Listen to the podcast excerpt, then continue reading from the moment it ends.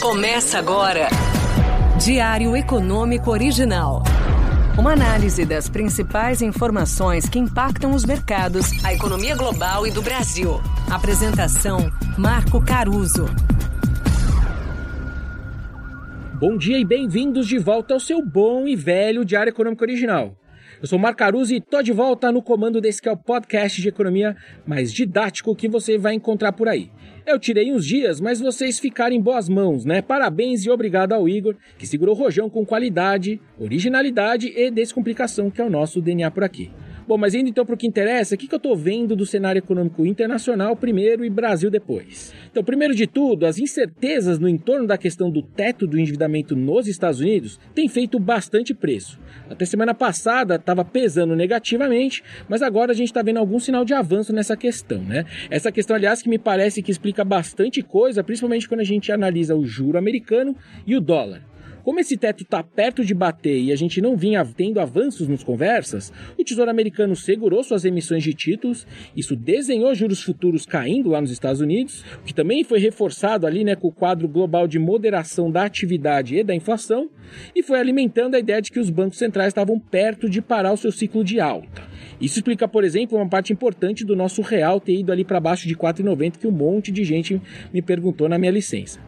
Pois bem, mas semana passada, além de republicanos e democratas terem pelo menos começado a dar sinais de um denominador comum nas discussões do tal do debt ceiling, vieram dados acima do esperado nos Estados Unidos e também alguns diretores do Fed voltaram a sugerir que essa pausa nos juros não é tão dada assim.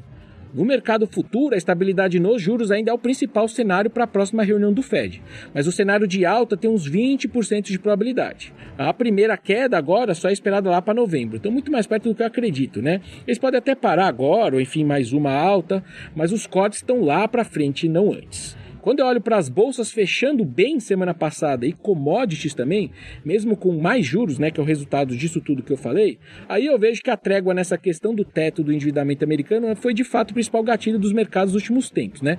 Porque pior do que juros para cima é um calote dos Estados Unidos que seria o resultado se você não chegar num denominador comum nessa questão. Então é isso que a gente tem que ficar de olho no macro lá de fora. E pelo jeito, se isso sair da frente, então os ativos denominados em dólares deveriam voltar a ganhar força, que foi o que a gente viu semana passada. Hoje, o presidente Joe Biden, o líder da Câmara, o Kevin McCarthy, tem reunião depois dessa retomada nas conversas para evitar esse calote. Por aqui, um primeiro ponto que a gente está vendo é um típico choque positivo de oferta, né? Com essa baita safra de grãos. De um lado, então, atividade realmente forte no primeiro trimestre, com revisões recorrentes, inclusive para cima nas projeções do PIB do ano, e a visão de inflação continuando a melhorar com commodities em reais afundando, IGPM em deflação, etc. Bem-vindos então à situação espelho do que foi a Covid e a guerra da Ucrânia, só que agora para o lado positivo. Aliás, a agenda dessa semana traz a prévia do IPCA de maio, depois da surpresa, na verdade, negativa que a gente viu com abril. Os elementos negativos daquela piora ainda estão no radar, mas a gente vai ter alguma contrabalança de combustíveis para baixo. Ainda no fronte inflacionário, teve também recentemente o ministro Haddad deixando escapar que a Petro poderia compensar eventuais novas altas de impostos, né, segurando preços, e teve também a nova política de preços da estatal, que na verdade verdadeira, como dizem por aí, ninguém sabe exatamente como vai funcionar, mas que certamente vai aumentar a discricionariedade na definição dos preços domésticos, ou seja, na dúvida, para menos inflação.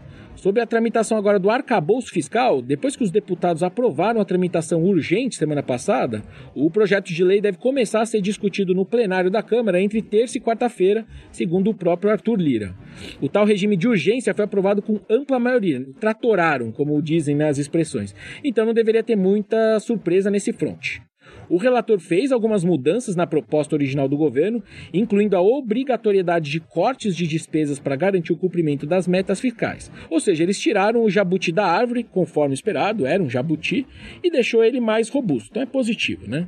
Em compensação, ele também deixou claro que os gastos vão aumentar 2,5% acima da inflação no próximo ano, em cima de uma base bem engordada de 2023, e com pelo menos o salário mínimo fora desses cortes, ou seja, mais despesas eu vejo o endividamento público subindo todos os próximos quatro anos. Mas essa narrativa saiu de moda entre os analistas porque poderia ser numa velocidade pior do que a gente via antes.